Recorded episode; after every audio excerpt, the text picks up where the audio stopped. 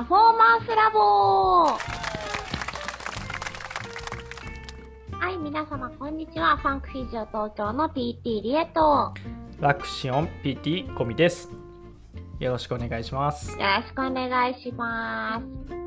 このポッドキャストは脳の神秘に魅了された PT コミと3歳からダンスばかりのダンス中毒 PT リエが運動に関わるすべての人に向けた体を効果的に効率的に目的とするパフォーマンスに近づけるために PT が考えていることを提案するポッドキャストです。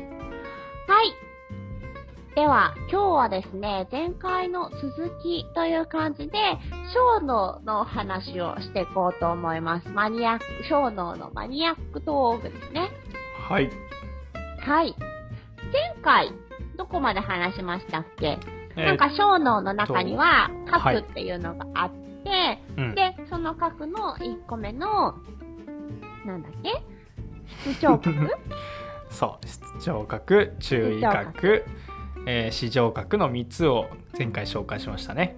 そうですね、3つがあって、で、室長角の丸1みたいな感じで、えっ、と、前提神経っていうお話をコミさんがしてくれました。では、まあ、室長角の機能としてはもう1個あるらしいので、今日はそこを授業していただこうかなと。はい。そうしましょう。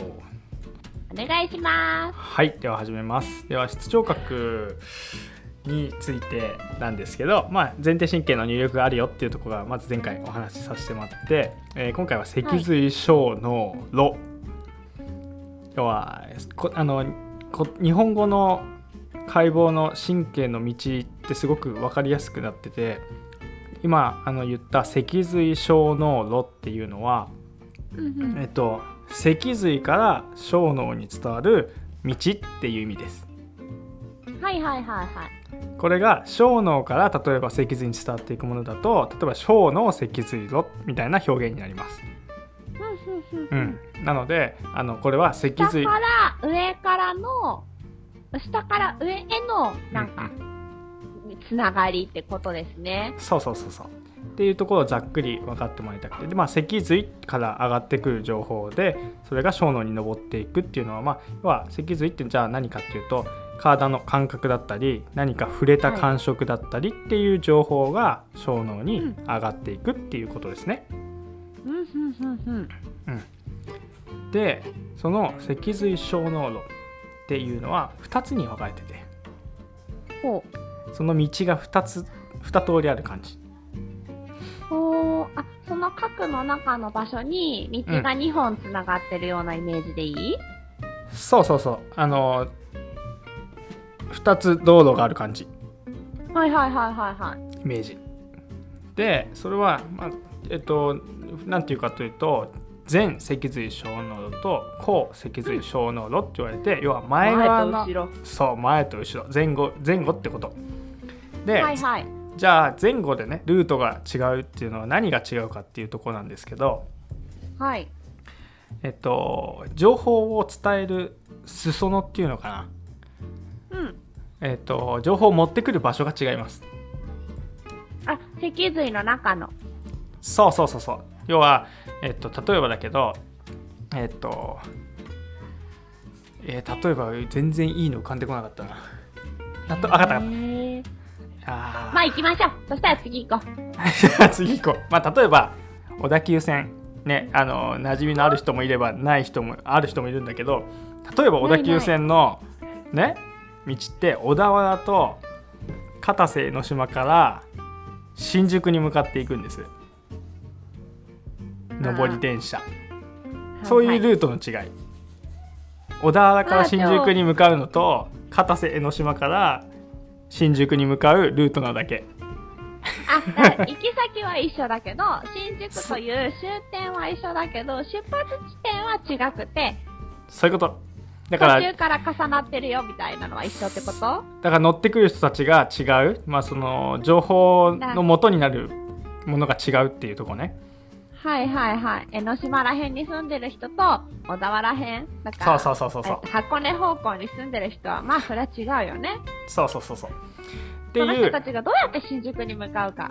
そうただその2つの違いなだけ。それを難しく言うと全脊髄小濃度高脊髄小濃度って言ってるのでちょっと難しく聞こえますけど。小田原さんだとして小田原さんはそれ分かりやすくなるかな体でいうどこ？なんです あそうだね。じゃあそれでいこうか。えっとね。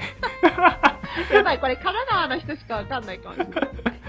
でえっとまあ小田原さんは わかるこれ わかんないね。俺たちがわかんなくなるわ。で小じゃあ田原さんは？えっとまあ全脊髄小濃度いいですか？前側から話をしますね。前側からはえっと足です。足です。足。もうもう、はいはい。ざっくり足ざっくり足。うん。足足からの情報が、えっと小脳に伝わってきます。ほう。で足のどんな情報？足の動いた感触。ほう。今膝曲がってる。とかそういう感じ？そうそう。どれぐらい動いたかなとかどれぐらい力が入ったかなって。でその情報っていうのは何を情報源にしているかっていうと,、はい。えっと筋紡錘腱紡錘ですはいこれが難しいところで、筋紡錘腱紡錘もうちょっとむず筋簡単に。肉の中にある神経のえっ、と受容器って受けてるところと腱の中にあるやつですね。そうですね。そう。であのちょっと知らない人にも分かりやすくするためにあすぼいませんアバウトで。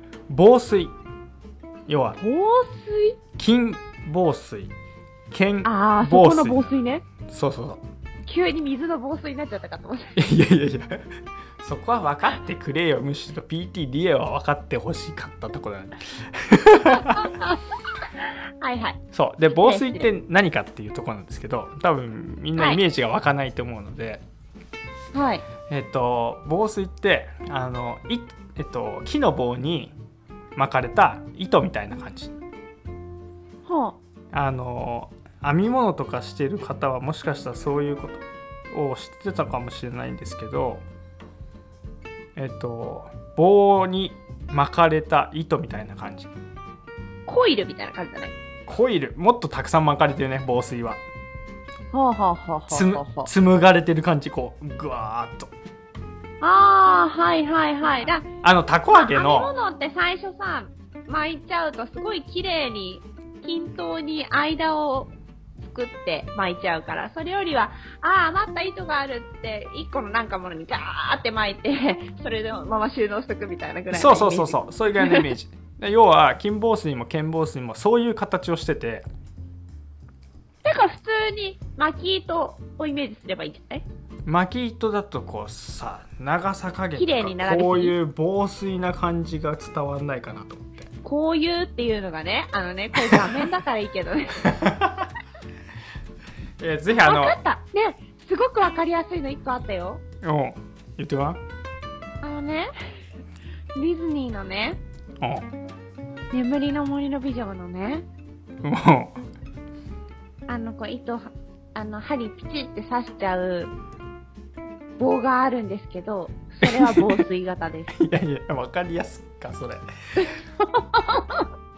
こうちょっと真ん中が一番糸が巻かれていてサイドはそんなに巻かれてないみたいな感じ。ただただ糸巻きだと均等に表面が平らなんですけど平らじゃなくて真ん中が一番こう巻かれていてそれ以外のところはこう少しつぼまっているみたいな形が防水って言いたいらしい。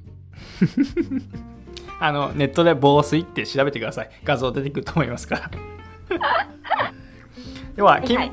で金紡錘と剣紡錘なんですけど、まあ、もちろんそれぞれちょっと機能は違うんですけど、えっとまあ、はい。ここでは、えっと、その位置情報だとか力の入ってる感じだとか、えー関節がどこまで動いたか、えーどんな状態にあるかっていうような情報をこう小脳に送ることを、えー働きとしています。うん。で、えっとその全脊髄小脳は足。で後脊髄小脳は、えっと体幹とかつえーもう一回後脊髄小脳度は いややめてもらっていいですか？そういうその目。あの PT リエずっとパンダなんですよ今日。あの画面でねこう共有してリモートで収録させてもらってるんですけどあの画面に映る PTT ずっとパンダなんですよ。ほんで口開けると笹入ってくるんですよそこに。笹入っちゃって全然集中できない片瀬江ノ島って言いながら笹食ってるんですよ。そんなことね、あのー、ポッドキャストで言ったって。ほんとダメダメ。いい年こいてそんなことやってる PTDA でした。えーっと、何でしたっけ？えーっと鉱石髄小小脳脳炉が何か？鉱石髄小脳度は、えーっと体幹と,、えーっと付け根。鼠径部はいはい。股関節の付け根。が鉱石髄小脳度です。へえなんで鉱石髄小脳度なんだろうねって思う。なんかさ今の場所って私的には例えばだけど人間が四つ葉みたいな四つ足動物だったとしてうん。善って言ったらさ体幹と付け根の方がなんかいい気がしない？いい気がするけど、予測的に鉱石髄小脳炉の方が中心にあるってこと？そうそうそうだから体幹とかそういうこうベースのところを後ろ側からサポートしてる感じなんだよねうーん。だからなんかどっかでぜ後脊髄小脳と前脊髄小脳がきっと交差してんじゃないかなって思うんだけど、うんうんうんう。ん、そこまでちょっと詳しく解剖学の教科書になかなか載っていないのでちょっと推測でしかないんですけどでも、こっちの方が、だから、まあ、小児の発達、えっ、と、赤ちゃんから、うんえー歩けるようになるまでに、鉱石髄小脳炉の方が先に発達してくるってことですね。これ見てるとね。うーんそうなんだそれは何もうちょっと教えてよって、体幹が安定して、股関節が安定するから座れたりとかさ、うんうんうんうんえっ、と、四つん這いでハイハイしたりとか、そういうことができるようになるわけでしょう。うんうんうん。うんそうだねそうだね。ある程度使ってるかなと。そうだね。鉱石髄小濃度の、ね、ある程度機能がはっきりしてこないと確かにその先の、ね、手足っていうところは。そう、粗大運動からの細かい運動ってことを考えると、うんうん。ね、鉱石髄小脳炉の方が先に発達というか、まあ、神経回路としてのつながりが強くなるのかなという感じがしますね。うんうん。前脊髄小濃度と後脊髄小濃度を2つが、えーありますでこの中で大きく違うのが前脊髄小濃度は両側の小脳に伝えます。後脊髄、後脊髄小濃度は片側だけ。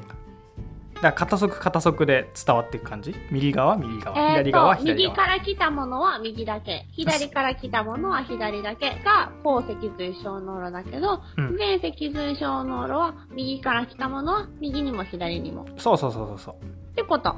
うんそういうことなそう、いう枝分かれするんだ。ね、その体幹とかっていう話ではやっぱり鉱石髄小濃度っていうところが、えっと、メインになって発達としては多分大事になってきそうだけど、うんこうやっぱり器用さとか、ねうんうん。こう手足の末梢を動かすっていう意味では鉱石あ前脊髄小濃度の方がこういろんなところに情報源を送っている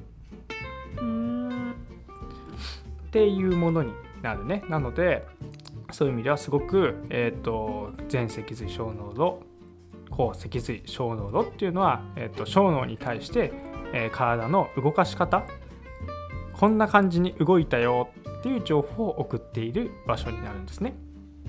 はいはいはいはいはいはい。それがすごく大事なんですよそれがすごく大事なんですよね。うん。すんごい顔してたけど大事っていうとすごい大事。なんでかっていうと僕らはそこの動いた感覚うんっ。ていうのは意識すれば分かりますよね今例えばだけど肘がどれぐらい曲がってとか股関節がどれぐらい曲がっててって、今言われたら多分ああ大体これぐらい曲がってるって分かると思うんですけど、言われない時にも小脳にはこうどんどんどんどん刺激が入っていってるんです。で小脳は意識できる脳じゃないんですよはいはい。私たちが今言われてあ確かにこうなってるなって思った時は大脳が働いているんです。ほ小脳は私たちが意識してどうのっていう場所じゃないのでうんうん。私たちが小脳を感じることはできなくて。なので、えっと、それが例えば分かんなくなってしまう。私たちは自覚はないけど分かんなくなってしまう。ことが起きると私たちの手は震え始めますどこにいるんだろう自分の手はみたいな感じ。そう。今まで自動的に小脳がこれぐらいの関節の動きだからこれぐらいの筋肉の働きにしてあげよう。で自動的に小脳が調節してくれているものを私たちはその調整が効かなくなったことすら気づかない状態で動きをしてしまうと、手がグワングワングワングワンって動きながら要は例えばビールビールジョッキを持った時にビールがこぼれ始めてしまう。うん、っていうから持続的に同じ姿勢をするってすごく逆本当は難しいことで。そうそうそう。同じ力加減でずっと入れてってそれを滑らかにその力加減をまた変化させていくっていうことは本当に難しいことなんですね。うんでもそれを、まあ、キャッチして、まあ、特に足ですよね。この脊髄小脳路っていうのは足とか、えっと、体幹までの話だけれども、うんそこをキャッチして、同じ姿勢をできるだけ続けたり、ゆっくり動いてくれるように、自分の今の位置を頭に知らせてくれているっていうのは、小脳のこの小そう、えっと、脊髄小脳路の働きなんだよと。そういうことですね。なのでそうじゃなかったらめっちゃガタガタ揺れたりとか、何か、まあさっきね、ビール持ったりって話をしたけどさ、うん手はさ、脊髄小脳路に入ってないからさ、うんうんまあもしかしたらビール持っても何も起きないかもしれないけど、足出すのに足の位置が定まらなかったりとかね、そういったことが起きるかもしれないよっていうことですね。うん、それ今聞いてて手もうちょっとどうなってるのかってすごい気になってきたけどそれは調べる必要があるのでちょっと今度森の熊さんでも呼んで話をしてもらいましょうかね。はい。ぜひぜひ。いや、でもほら、まだ核いっぱいあるし、この後何か出てくるかもしれないからね。そうですねあの、3つの角度のうちまだ1個しか話してないので。確かに確かに。そうなんですよ。マニアックトーク、まだまだ続くですが、はい今日はこんぐらいにしておきますか？はいはい。パフォーマンスラボは、あの、毎週日曜日に更新しております。皆さんぜひぜひ登録の方よろしくお願いします。えっ、と、また、こんなこと話してほしい、こんなこと聞いてみたいということがありましたら、詳細欄の方に私たちの、えっ、と、SNS の方を期待しておりますので、ぜひぜひダイレクトメッセージを送ってください。本日もありがとうございました。ありがとうございました。